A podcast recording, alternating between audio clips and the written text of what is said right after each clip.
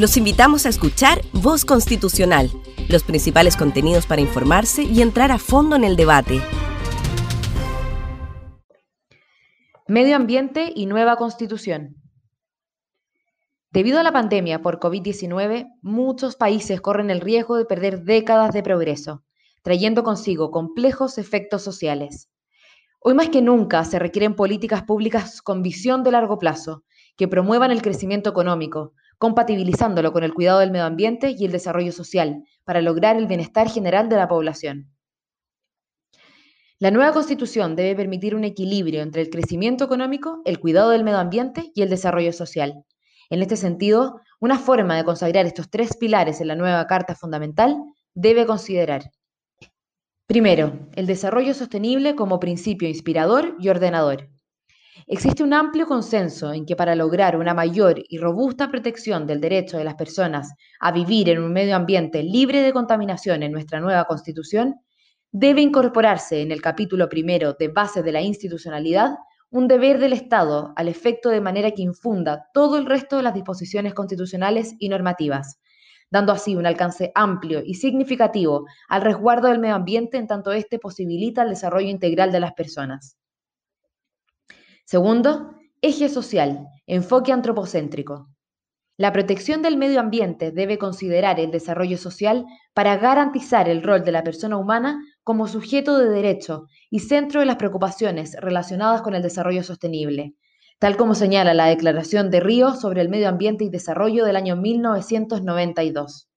En este mismo sentido lo ha reconocido nuestra actual Constitución, al establecer la garantía de vivir en un medio ambiente libre de contaminación, artículo 19, número 8, a todas las personas, siendo clara la norma en establecer que la tutela del medio ambiente está dada en función de ser este el entorno que permite el desarrollo de la vida de los seres humanos, y por lo tanto, se entiende también su protección jurídica bajo el criterio de funcionalidad que supone para el goce de otros derechos fundamentales, como lo son el derecho a la vida, artículo 19, número 1, y el derecho a la salud, artículo 19, número 9.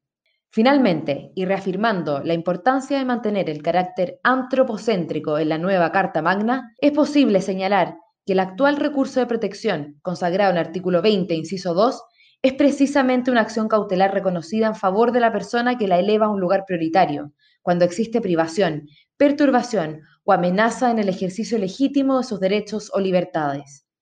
En este punto, y si bien estimamos que este recurso debe mantenerse en la nueva Constitución, requiere de una mayor armonía sobre el rol que le cabe a los tribunales ambientales en la materia y las medidas de protección que se puedan hacer valer en sede administrativa, para evitar incoherencias y hacer más eficiente la protección.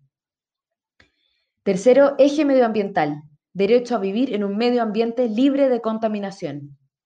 En general, en Latinoamérica las constituciones establecen el derecho a vivir en un medio ambiente sano y o medio ambiente equilibrado, mientras que en nuestra actual Constitución se establece la garantía constitucional de vivir en un ambiente libre de contaminación, artículo 19, número 8, no consagrándose entonces el derecho a un medio ambiente incontaminado, lo cual hubiese sido utópico si se tiene en cuenta que toda actividad humana genera algún tipo de contaminación.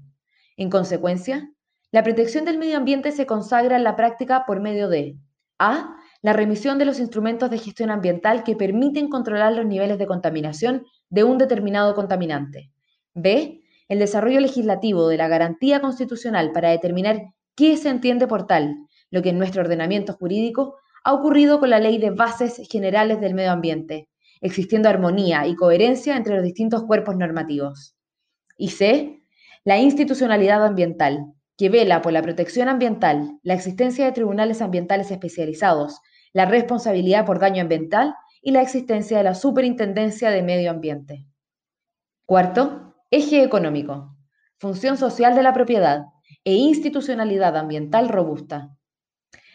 A lo largo de la evolución del derecho ambiental se ha reconocido una tensión entre la protección del medio ambiente y el crecimiento económico, tensión que justamente se supera con la inclusión del concepto desarrollo sostenible y la creación de una institucionalidad ambiental robusta que medie entre ambos aspectos.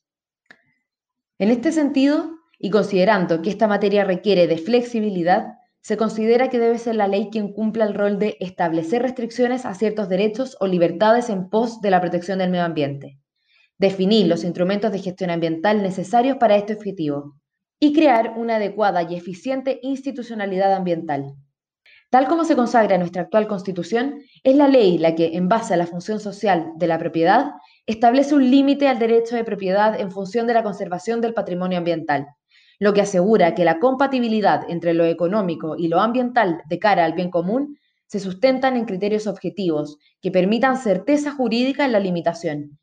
Adicionalmente, se debe también consagrar que sea la ley la que defina los instrumentos de gestión ambiental necesarios para proteger el medio ambiente, lo cual debe considerar los avances más actualizados de la ciencia y tecnología, un análisis de costo-beneficio y mecanismos de transparencia y rendición de cuentas. Por último, se debe velar para que sea la ley la que cree la institucionalidad ambiental necesaria que cumpla un rol eficaz en la fiscalización correspondiente y que permita una convivencia armónica entre el desarrollo económico y la protección del medio ambiente, lo que se traduce en la posibilidad de consagrar una correcta gestión ambiental, vital para el desarrollo sostenible del país.